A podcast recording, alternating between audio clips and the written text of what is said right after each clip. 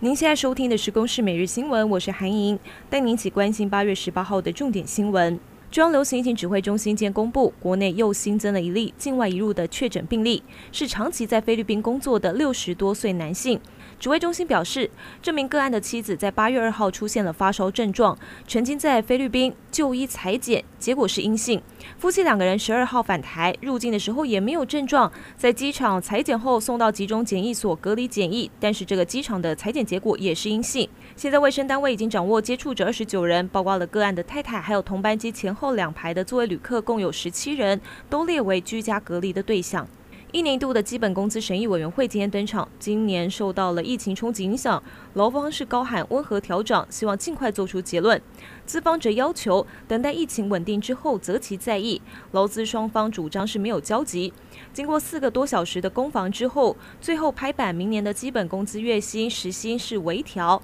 月薪调升到两万四千元，而时薪是调到一百六十块，调幅是百分之一点三。台北地检署侦办立委涉嫌集体受贿案，十八号首度提讯遭到收押两个多礼拜的立委陈超明，还有涉嫌受贿两千万元的立委苏振清。其中苏振清疑似是因为连日高温难耐，在看守所中剃了个近乎全光的大平头现身，也让现场守候的媒体一时间认不出来。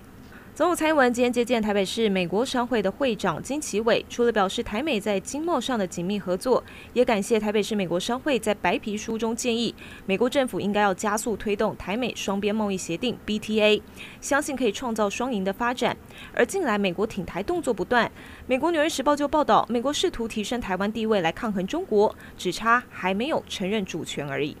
白俄罗斯在周末出现约二十万人的反政府示威之后，原本表示宁死也不愿意重新大选的卢卡申科，现在态度似乎放软，表示同意在修宪公投之后重新选举，交出政权。以上有公视新闻制作，谢谢您的收听。